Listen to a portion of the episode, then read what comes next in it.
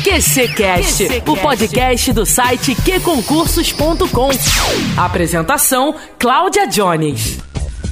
Olá, pessoal! Tá começando mais um QCcast, o podcast do site qconcursos.com. Eu sou Cláudia Jones, é um prazer estar com você mais uma vez aqui para mais um episódio sensacional. Hoje a gente vai falar sobre o seu direito. É isso aí, o direito do candidato, ou direito do concurseiro, como você achar melhor, né? Você que está sempre aí trabalhando para que realmente você consiga a sua aprovação, nada pode atrapalhar, né, gente? E olha, você tem direitos. Você tem muitos direitos. E sobre esse assunto, nós vamos falar aqui com o nosso querido Sérgio Camargo. Eu falo, você tem direito, mas será que tem direito mesmo, Sérgio Camargo? Chega aí. E aí, Cláudia, galera do QCCast, sempre um prazer estar com vocês aqui para tratar dessa questão envolvendo os concursos públicos. Sérgio Camargo, que é advogado especializado em concursos públicos, né, em direito administrativo, ele que tem aí várias, várias causas em relação a, a, a concurso público mesmo, a direitos concurseiros, né, tá aqui com a gente aqui hoje. É, na verdade, eu falei, fiz essa brincadeira se existe realmente direito dos concurseiros, mas o cara tem que correr muito atrás, né, Sérgio? Ah, tem. É, são três. Eu sempre falo para os meus alunos o seguinte, Cláudia: concurso público são sempre três fases. Aquela fase que a gente está se preparando para o concurso, a fase que a gente está realizando o concurso e a fase que talvez seja mais desafiadora, que é a fase que a gente já passou, está aprovado e precisa tomar posse, precisa ser investido no, na, na carreira pública. E no meio disso tudo aí acontecem tantas coisas que a gente fica até de cabelos arrepiados, né? Quanta coisa. Eu conheço o Sérgio tem mais de 10 anos já nesse mundo de concurso público. Quanta coisa eu já acompanhei aí, que o escritório do Sérgio sempre tratando, né? Coisas bem cabeludas mesmo, né? Ah, minha filha, olha, se fosse para escrever um livrinho, um livro de anedotas, eu acho que ia virar best-seller, porque o que tem de coisa engraçada não é. tá escrito. Pior que engraçado e triste, né? Porque, como você falou, o cara se prepara tanto, de repente ele se dá, dá de cara aquela, aquela regra que, de repente, ou ele deixou passar, ou ele não viu, ou é uma regra completamente fora do contexto, né? Vida de concurseiro a gente sabe que não é fácil, né? Uma hum. questão que é muito importante, que as pessoas dão bem pouco valor, ainda mais o concurseiro é brasileiro, né? Ele não dá muito valor para a leitura do edital. Sai ali o edital do concurso público, muitas vezes o candidato nem olhou o edital ele não está nem a par do que está ali estabelecido como regramento. Como a gente não tem um estatuto do concurso público, quer dizer, uma lei específica que vá tratar ali das questões do concurso, a gente vai ter que se firmar mesmo, né? No, na questão do edital para o concurso público, né? E aí, por isso que em muitos lugares onde a gente dá aula, como a Escola da Magistratura do Estado do Rio de Janeiro, dentre outros, você tem um jargão, né? Uma frase popular que não é bem verdade, mas que, que traduz basicamente que o edital é a lei do concurso, ainda que a natureza jurídica do edital não seja de um ato legislativo, mas sim de um ato normativo administrativo. É, a gente vai começar pelo edital então, mas eu não acredito que todos os direitos do, do, do candidato estejam previstos, explícitos no edital, né, Sérgio? Não, tem uma série de direitos que, na verdade, na verdade, Cláudia, vieram, e é importante a galera do QC Concurso saber, vieram construídas a partir das decisões judiciárias que tivemos nas duas últimas décadas, principalmente, e mais pontual na, nas decisões que o Supremo Tribunal Federal, como a Corte Constitucional Brasileira, vieram aí trazer para elucidar um pouquinho esse universo grandioso dos concursos públicos. Quais são os direitos que estão explícitos ali no edital? Olha, na verdade, o que traz o edital basicamente é local e hora da prova, quais são as fases do concurso, quais são as carreiras que serão é, avaliadas para o ingresso dos cidadãos, se o, se o edital traz as chamadas vagas imediatas ou se ele é meramente para vagas mediatas, também chamado de cadastro de reserva. Ele vai trazer aí o conteúdo programático, né? Então, quais matérias e quais elementos de cada uma dessas matérias vão estar constantes ali é, do edital. Então, uhum. basicamente, o que o edital vai trazer nesse primeiro momento é se, por exemplo, dependendo da banca examinadora, se as questões que forem erradas, se, só, se sofrerão apenas o não cômputo de crédito para o candidato, ou se, por exemplo, duas questões erradas passam a anular uma certa, como aconteceu recentemente no concurso para o Instituto Rio Branco, né, para a carreira de diplomata, em que a cada duas questões erradas eliminavam uma questão certa, o que obviamente traz, impõe ao candidato que tenha muito mais cautela para o que nós chamamos de chutar uma resposta, porque no momento que ele está ali chutando aquela resposta, aquelas questões que ele tem uma noção mais próxima de que acertou, ele está ali correndo o risco de perder o valor daquela questão só para tentar alcançar o acerto de uma outra que ele não tem bem a real noção daquela resposta. Traz ali uma maturidade né, demanda uma maturidade do concurseiro para que ele não chute aleatoriamente. É, essa questão da leitura digital é muito importante mesmo. Muita gente não sabe que ela com 50, 60 anos, ela pode fazer o concurso público, né? Ah, com certeza, com certeza. É porque é muito comum também, ô, Cláudia, as pessoas de maior experiência de vida, né, comumente chamadas de mais idade, elas talvez já tenham na vida pregressa dela alguma aposentação, por exemplo. O colega foi aposentado ali pelo Banco do Brasil SA, que é uma sociedade de economia mista federal. E aí, ele está crente, crente, que agora que ele foi aposentado pelo Banco do Brasil, ele pode, por exemplo, tentar o concurso de investigador da Polícia Civil do Estado do Rio de Janeiro. E na cabeça dele, né, até por uma falta de conhecimento, ignorância mesmo. A ignorância não é uma característica negativa do indivíduo, é apenas a falta de conhecimento acerca de determinada matéria, né? Então, por falta de conhecimento, ele acredita que ele, aposentado de uma sociedade de economia mista federal, como o Banco do Brasil, que estava ali é, na é, administração federal, nada vai lhe impedir, por exemplo, para traçado concurso público da Polícia Civil do Estado do Rio de Janeiro.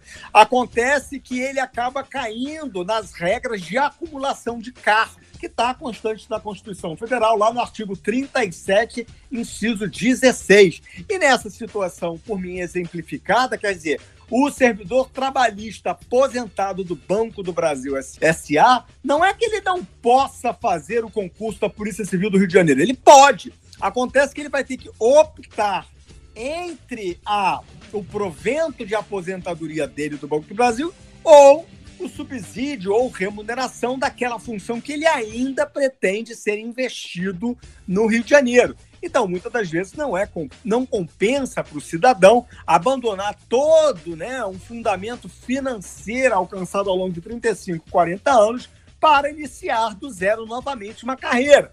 Então ele se frustra muito por muitas vezes estar ali investido um, dois, três anos da vida dele, achando que ele vai manter a aposentadoria dele do Banco do Brasil e passar a receber a remuneração daquela carreira que ele está pretendendo ali, o que não vai poder. Entendi. Agora, Sérgio, quando é que o edital pode estabelecer limite de idade? Nós já sabemos que é, é, a pessoa, segundo a Constituição, ela pode concorrer até um, um, um limite de idade, né? Mas sim, quando sim. é que o edital pode estabelecer esse limite de idade? É, a, a, orientação do judiciário brasileiro é que as limitações de quaisquer espécies têm que aguardar a relação de causa e efeito, né? Então tem que ter a chamada pertinência temática, né? Em outras palavras, o que nós devemos observar é se você está, por exemplo, para a carreira de polícia, área de segurança pública, é bem comum uma limitação inicial para você começar o exercício funcional. Então, atualmente, tem sido estabelecido 30, no máximo 35 anos, para iniciar a carreira, por exemplo, de policial militar de determinado estado da federação. Mas essa mesma limitação de idade, 30 ou 35 anos, não se, não se justificaria jamais para um concurso, por exemplo, do Banco Nacional do Desenvolvimento Econômico e Social, o BNDES. Por quê? Porque ali não há qualquer necessidade física para o exercício daquelas atribuições. Bacana, isso também acontece também em relação a, por exemplo, quando é, a altura do candidato, de repente, barra ele. Pois é, mesma, acaba caindo na mesma vala comum, né? Uhum. Se você consegue estabelecer uma relação de causa e efeito, qual é a causa para eu impor uma limitação de altura. para eu impor a limitação de idade, vem sendo comum se prever dentes na arcada dentária.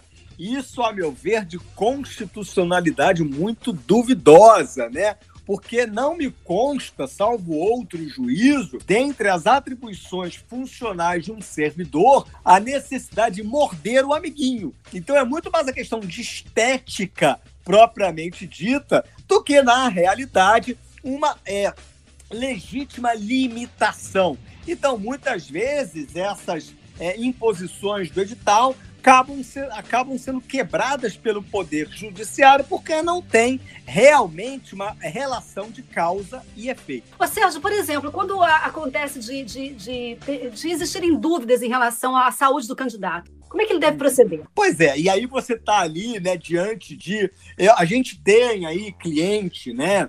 é, em situação que, por exemplo, o cara estava fazendo é, o concurso da ABIN, que é a Associação Brasileira de Inteligência, né? E ali no momento do exame físico foi constatado que o colega tinha ali hepatite. E aí, por conta de ter a hepatite, não poderia assumir a função né, de agente ali daquela Associação Brasileira de Inteligência. O que, a meu ver, já é de constitucionalidade também bastante duvidosa, né? Porque, por exemplo, a hepatite é uma modalidade de doença muito ligada ao comportamento, muitas vezes sexual, daquele cidadão. E aí você já começa a passar por uma linha muito tênue, que é para a linha do preconceito. Então, se o coleguinha tem é, soro positivo do HIV, ah, então se ele for soro positivo do HIV, ele não pode tomar posse. E aí você simplesmente esquece que o Brasil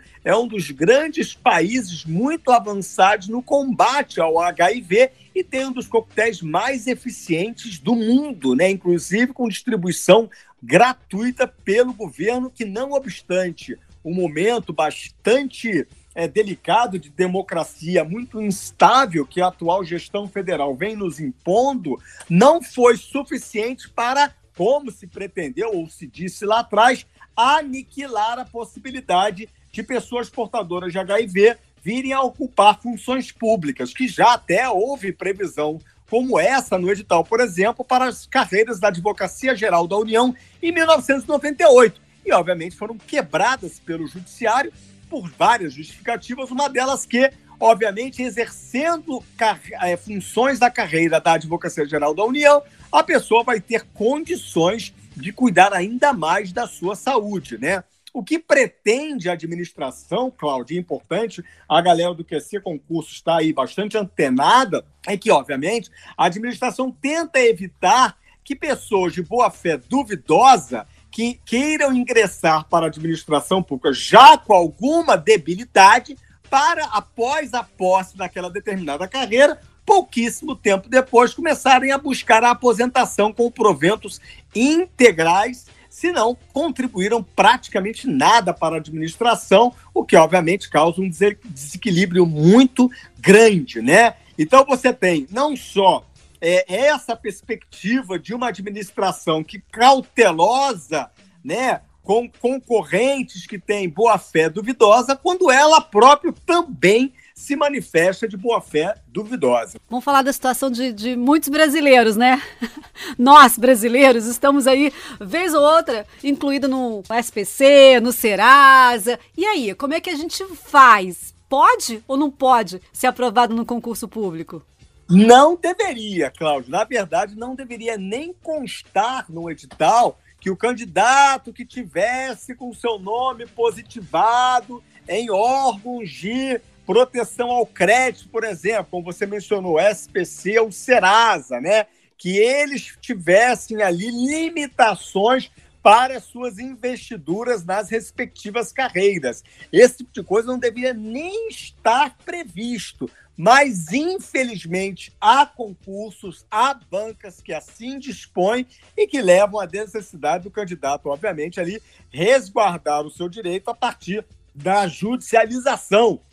Né? O que causa também mais uma problemática, né? Porque a judicialização, né, o ingresso na via judiciária, não é ali uma busca ou gra nem gratuita e nem barata, né? Ela demanda uma advocacia de qualidade, o que obviamente requer ali um desgaste financeiro um pouco maior no momento de altíssima instabilidade econômica que nós vivemos, como é principalmente esse momento agora, né? Abril de 2022, maio de 2022, em que você tem aí uma situação populacional cada vez mais perdulária perante a inflação galopante que estamos vivenciando. Tatuagem.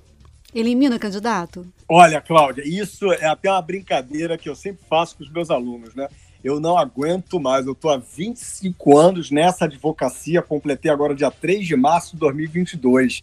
Quando eu acho que a gente avançou um pouquinho em determinado sentido e que não tem mais que se preocupar com determinada situação, me retoma a discussão da tatuagem, né? Então, a galera do que concurso tem que estar tá bem alerta porque a gente não tem o estatuto do concurso público. Nós não temos uma lei que regulamente o artigo 37, inciso 2 da Constituição Federal.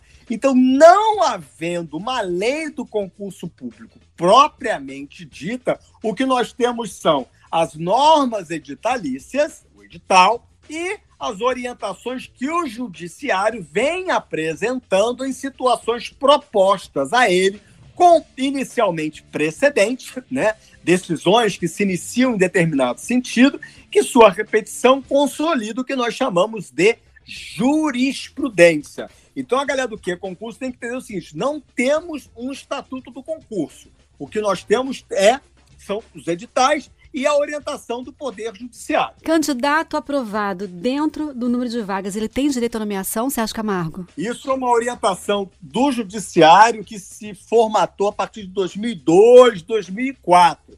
Porque até esse momento, o que se tinha por intenção é que o candidato aprovado, ainda que no número de vagas estabelecidos pelo edital, ele teria apenas a chamada mera expectativa de direito, né? Então ele não teria direito. Até que se né, superou essa ideia, porque o que tem por trás dessa noção é o chamado poder discricionário, que é aquele juízo de valor acerca da conveniência e da oportunidade que a administração pública tem para dar posse, nesse caso específico, aos candidatos que se encontrem em condições de aprovação para aquele concurso público. Só que também o Judiciário passou a entender o seguinte: que a partir da determinação pela emenda constitucional 19, de 4 de junho de 1998, que tratou do chamado princípio da eficiência, que para que a administração observasse minimamente uma eficiência administrativa, deveria guardar alguma correlação entre as vagas criadas pela lei para determinada carreira e o edital que estabelece regramento para o concurso público com provimento para as vagas imediatas, orientando então o judiciário a partir dessa nova compreensão que o candidato aprovado dentro do número de vagas estabelecido no edital, ele tem direito à nomeação e posse e não mera expectativa de direito. O que a galera do que concurso deve compreender é que, a partir desse momento, se altere então essa visão e começa-se a prever concursos simplesmente para o cadastro de reserva. Tá, mas aí não foi chamado, estava dentro do número de vagas, não foi chamado, abriu outro concurso, o que o candidato deve fazer? A pessoa tem que judicializar. Porque se ele falou lá, ó, mesmo, Cláudia, que não tenha vaga nenhuma imediata, o próprio judiciário já entendeu que também não dá para a administração pública ficar brincando de fazer concurso, né? Então, minimamente, um por carreira deve ser chamado. Então, um candidato para cada carreira deve ser chamado. Então, ah, mas a administração, ela cumpre isso? Não, cumpre nada. Ela não reclassifica, né? Digamos que ela tem estabelecido cinco vagas para uma carreira qualquer. Professor de matemática do município de Araruama, por exemplo. Aí chama o primeiro, chama o segundo, eles não vão. Então ela chama o terceiro, que é o primeiro, o quarto, que se torna o segundo, o quinto, que se torna o terceiro.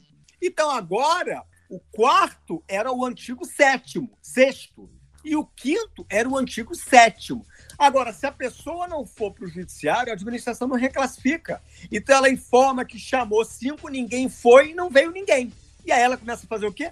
contratações temporárias dos famosos apadrinhados, né? Aquela velha, é, aquele velho é, trem da alegria brasileira. Tá, mas como é que o candidato vai acompanhar isso? Bom, desde a edição da Lei 12.527 de 2011, que é a chamada Lei da Transparência, né, que vem dando ferramenta a todos os cidadãos a questionamentos nos sites da administração pública que devem prever um, algum ícone da transparência ou da ouvidoria, em que o candidato deve ali é, perguntar à administração se no período de A a B quantas pessoas extraquados, temporários, que não os servidores estatutários estão exercendo as atividades de professor de matemática.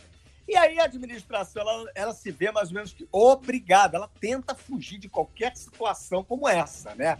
Inclusive, é alegando muitas vezes justificativas, de novo, de condicionalidade muito duvidosa, que por uma questão de segurança pública não pode.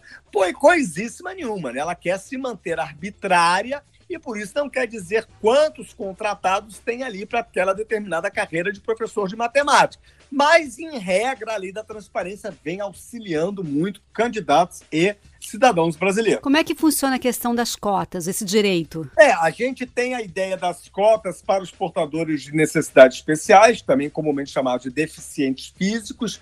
Temos cotas de, as cotas de negros ou pardos e também, muito comumente, as cotas para os indígenas. Guardadas suas proporções, muitas vezes essas cotas são bem aplicadas, né? mas na realidade elas acabam acarretando muitos problemas aos candidatos que concorrem a essas vagas específicas, principalmente aos negros e pardos que se iniciam pela previsão da lei como autodeclaração. Então, o candidato vai lá, se autodeclara e ele né, é considerado, num primeiro momento, apto como negro ou pardo. Acontece que a má utilização pelos próprios cidadãos da lei veio a impor, não só o judiciário, mas como as administrações públicas, a preverem é, comissões para avaliar a autodeclaração do candidato. E aí a coisa né, parte de uma flexibilização muito grande para um atochamento, para uma, né, uma situação de muita é, afunilamento do direito, em que, na prática, muitas pessoas que são visivelmente pardas ou visivelmente negras não conseguem alcançar aquela vaga ali cotista para o benefício de um princípio, de um processo de igualitário que a sociedade brasileira ainda requer e ainda precisa experimentar. Os portadores de deficiência aprovados, eles têm alguma, algum direito ao horário especial de trabalho ou não? Então, em regra, não. Em regra, ele vai é, exercer a função com, mesmo, com a mesma carga horária que o candidato é, comum. O que deveria ser alcançado a ele seria, na realidade, a, a, a acessibilidade para que ele tenha condições de exercer a função então, por exemplo, a carreira que vem sendo muito tortuosa para os deficientes físicos é a Polícia Rodoviária Federal e a Polícia Federal, né? Eu até participei de uma matéria algum tempo atrás de outro, é, de outro ramo do, do direito, em que se falava que era não havia candidatos aprovados cotistas deficientes físicos pelo processo natural de avaliação comum, que era o concurso público. O que haviam eram servidores que entraram pela cota como portadores de necessidades especiais pela via judicial. E uma dessas bancas examinadoras é a Sebrasp, né? que é a antiga CESP-UNB. Essa aí, tradicionalmente, reprova candidato portador de necessidade especial de uma forma muito curiosa dizendo que o candidato não demonstra aptidão para o exercício funcional por ser deficiente físico, o que o torna um perigo para si mesmo e para a sociedade brasileira. O que é contrário totalmente à ideia central da cota, né? que é de inclusão. Então, quer dizer, o candidato passa por toda uma tortuosa situação para alcançar a inclusão, e aí no momento final a banca examinadora justifica pela exclusão. Quer dizer, é a cobra comendo o próprio rabo. Tem um projeto de lei, né, que está tramitando aí, PL, PL 4 de 2021, né? Reza que mães de crianças com deficiência intelectual ou mental ou deficiência grave, né? Elas podem ter uma cota de vagas é, garantidas, né? No, nos concursos públicos. Como é que tá isso aí? É, esse projeto de lei 4 de 2021, que parece que tramita atualmente no Senado Federal, realmente ele é um projeto de lei bastante avançado, né? A gente tem essa ideia no Brasil de muitas leis virem ali a partir de uma percepção ideológica de grande avanço. Só que na a realidade, a aplicação dessas leis na prática nem sempre é da forma mais é simples possível, né? Então imagine só, nós estamos tendo é, grandes discussões, grandes problemas para os deficientes propriamente ditos. Agora, se pretende beneficiar e com legitimidade, com acerto, não, não há questionamento acerca da PL que pretende beneficiar mães de pessoas que têm ali, né, o trato das, dos seus filhos com alguma deficiência. Essa não é a questão. É a questão, o que me pergunto é, se a lei para o deficiente já não funciona muito bem, como é que não será a lei para a mãe do deficiente, né? Então vamos ver aí como é que vai ser tramitado no Congresso Nacional e, mais importante, como a banca examinadora que tiver de aplicar num primeiro momento essa nova lei que está no forno nesse momento, como é que ela vai se comportar. E o direito da mãe à amamentação do seu filho durante a prova?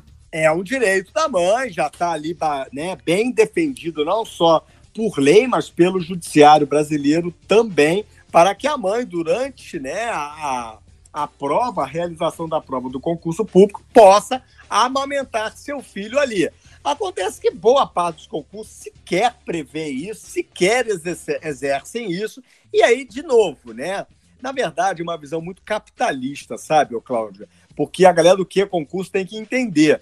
Quantas pessoas vão questionar a não previsão da lei no judiciário, 10. Quantos vão ganhar? 5. Se você vê esse número de ganhadores judiciais perante ao número real de candidatos que tramitam naquele concurso, a maioria das vezes não se torna nem índice, o que significa que é mais vantajoso a, a má aplicação, a não aplicação da lei, do que o custo de aplicar a lei para atender o que se pretende. São 30 minutos o tempo para amamentação durante a prova, né? Geralmente são 30 minutos a cada X horas, que eu não me recordo exatamente como é, até porque, como eu lhe disse, né, não é algo que vem sendo bem aplicado pelas administrações no momento do concurso público, não. Mulher acabou de ter um neném, ou tá no seu, sei lá, perto para gerar no seu filho. E aí, teste de aptidão física, como é que ela faz? Outra problemática, porque na verdade a gente ainda está, né? A gente está nesse momento aí de 34 para 35 anos da Constituição Federal Brasileira. E aí a gente já deveria estar no momento de muita maturidade constitucional, porque você já está superando a terceira década em que você tem várias previsões. Por exemplo, artigo 5 inciso 1 da Constituição Federal. O artigo 5 vai inaugurar os chamados princípios sensíveis, que são os princípios fundamentais da dignidade da pessoa humana. E diz lá no artigo 5 inciso 1 que homens e mulheres são iguais em direitos e obrigações. Olha, homens e mulheres não eram iguais, nem em direitos, nem em obrigações, durante a Constituinte de 1987, não se tornaram iguais dia 5 de outubro de 1988 e, sem medo de errar, 33 para 34 anos depois, com certeza eu posso até dizer que são mais iguais, mas ainda estão muito distantes de serem efetivamente iguais. Na prática é o seguinte: a mulher traz pela divindade, nossa, né? Eu acho que a mulher deveria estar no comando não só da administração pública humana, né? Mas na questão da própria divindade em si. Acontece que na prática não ela carrega a responsabilidade de perpetuar a espécie humana e isso para ela se torna um grande problema para o exercício de direitos fundamentais. Então, para ela, tá lá. Ela tá lá para prestar a realizar o teste de aptidão física. E aí tá com sete meses de gravidez. Não vai poder colocar essa pessoa para correr 2 mil metros em 12 minutos. E aí ela pede à banca para que se realize a prova mais, mais tarde. A banca vai negar. E muitas vezes o judiciário também não vai atender, porque considera que a gravidez, por ser um intuito da, do gênero feminino comumente, tem que ser previsto pelo próprio cidadão. Então, se ele não previu, ele não pode ser considerado desigual e aí vai perder a etapa do concurso. Essa, na prática, muitas vezes é o que acontece. Aí a banca nega faz o quê? Vai para a justiça, né? Ah, com certeza. Deve buscar o exercício do seu direito, porque senão também, né? Quanto mais a gente abaixa a cabeça, mais a gente vê os bichinhos rastejantes, né? E aí tem aquela frase que eu gosto muito: a justiça não socorre quem dorme, não, né? Quem dorme no ponto, não, né? Não, não, não. A justiça não protege a quem dorme, né? Isso é uma frase que a gente aprende logo no primeiro dia da, do curso de graduação, de graduação em Direito, ao bacharelato em Direito, né? Então, se a coisa já não está muito boa para quem está correndo atrás na frente do seu prejuízo, aquele que se mantém naquela zona de conforto e não faz nada para esse está bem pior. Aí a pessoa foi condenada penalmente, e aí ela pode fazer concurso, não pode? Como é que funciona? Olha, a única situação que deveria contar contra o candidato é uma sentença criminal que fosse transitada em julgado até cinco anos após ele ter cumprido aquela situação. Porque, na verdade, é o seguinte: a reclusão, a prisão do cidadão é uma forma dele pagar à sociedade por um erro por ele capitulado e que fora confirmado pelo judiciário. Acontece que na prática é uma, é uma espada que passa a ser erguida sobre a cabeça do candidato, que vai durar para ele ali toda uma eternidade, né?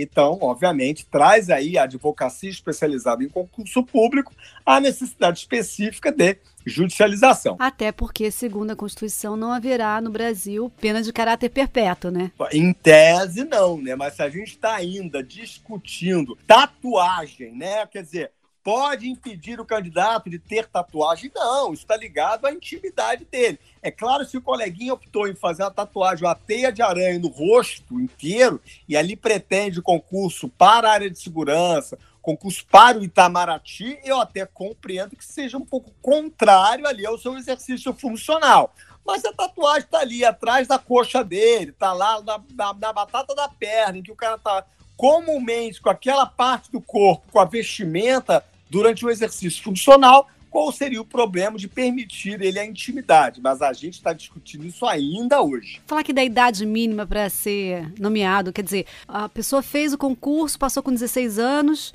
mas sabe que o concurso ali é prorrogado por mais, né? O prazo é prorrogado por mais, mais dois anos tal. Ele vai, ele consegue ele empurrando para conseguir é, chegar a 18 anos e, e, ser nomeado? É, existe muito a ideia que também você só acaba conseguindo no judiciário do final da lista, né? Então, por exemplo, o candidato está ali na segunda colocação, né? São 20 vagas. Aí ele opta em para o fim da lista, então ele se torna o vigésimo para tentar superar aquela regra que no momento ele não adimple pela falta de tempo, né?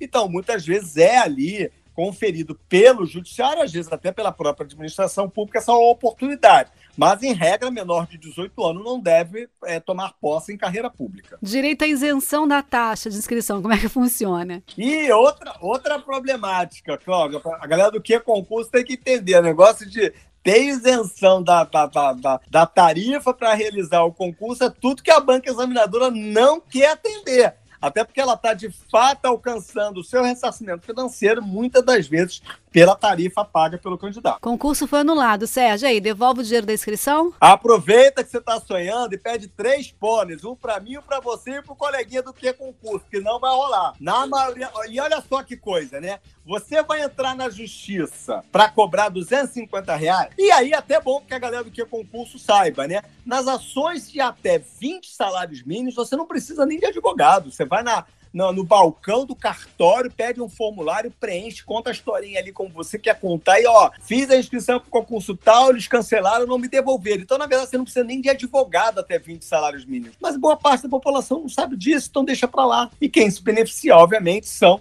as gestões arbitrárias, que é o que mais temos hoje no Brasil. Houve algum problema, algum erro na, no edital, na banca, enfim, algum, alguma fraude, e aí a pessoa vai à justiça e ganha ela vai se beneficiar, vai beneficiar a ela somente ou às outras pessoas que estão envolvidas também, aos outros candidatos? Não, só ele, Cláudia, porque na verdade essa advocacia que tutela aí direitos a toda uma coletividade, ela é muito específica de determinados órgãos, né? Como é a Defensoria Pública e como é o Ministério Público, né? Então, por exemplo, eu na minha advocacia privada, até porque a gente sempre pede a modulação dos direitos, né, das decisões ali do judiciário. Então a gente não deixa que a galera venha na aba do nosso chapéu. Então as as tutelas concedidas pelo judiciário são entre as partes. Então, Sérgio, tem um, inclusive a gente falando aqui das mulheres, né? Tem um projeto de lei, né, que reserva 20% das vagas em concurso da área de, de segurança pública para a mulher, né? O que, que você acha disso? Vai passar? Como é que tá isso aí? Eu, eu acredito bastante nesse dever de reigualar, principalmente diante do gênero, né? Feminino perante o gênero masculino, né? Isso é, é, é, é categórico na vivência da cidadania brasileira. Você vê, por exemplo, a Suprema Corte, o Supremo Tribunal Federal. São 11 ministros que tem no Supremo Tribunal Federal. Duas mulheres, Rosa Vera e Carmen Lúcia. Sai uma, entra outra. Quer dizer, a gente não sai desse núcleo de 20, 25% das, das ministras como mulheres. Por mais que tenha tido um avanço a partir do ano de 2000, assim ainda uma perpetuidade do gênero masculino no ápice das funções da chefia, né, dos ganhos remuneratórios, não só do setor público, mas também do setor privado. Então, se você não tem um avanço social natural, obviamente, cabe a políticas públicas integrativas como esta que você mencionou, o dever de reequilibrar, prevendo um número mínimo para que mulheres ocupem aquelas vagas na administração pública. O candidato foi reprovado na avaliação psicológica. E aí, o que fazer? Porque, afinal de contas, é muito subjetiva, né? É muito subjetiva, né? E a gente vem observando que a avaliação psicológica, na prática moderna, vem sendo suscitada como grande vala comum para você eliminar candidato de concurso público, né? Sem muita motivação. Você pode fazer uma avaliação da acuidade mental do candidato? Pode e deve. Mas, obviamente, o edital, a norma editalista, deve estabelecer lá. Será feita uma avaliação por X psicólogos a partir da teoria de Lacan, em que serão observados os, os princípios ou os elementos tais, tais e tais da teoria freudiana, da teoria humanista, né? E aí, no momento de você avaliar o candidato, não basta dizer inapto. Você tem que motivar qual é a justificativa da inaptidão. O elemento encontra-se, o candidato encontra-se inapto na avaliação psicológica porque não atendeu aos elementos da persecução freudiana do edital, item tal e tal, o que raramente acontece, impondo mais uma vez uma judicialização para que o judiciário judiciário restabeleça o equilíbrio entre as partes. Ah, tem muita coisa para falar ainda, né? Acho que a gente tem que fazer vários episódios sobre o direito do, do concurseiro, né? Tem muita coisa para falar, mas eu agradeço muito. Quero que você volte aqui mais vezes, viu, para fazermos outros episódios. Foi muito bom falar com você. Se Deus quiser, estaremos sempre juntos com a galera do que é concurso aí. Onde é que te encontra nas redes sociais, Sérgio Camargo?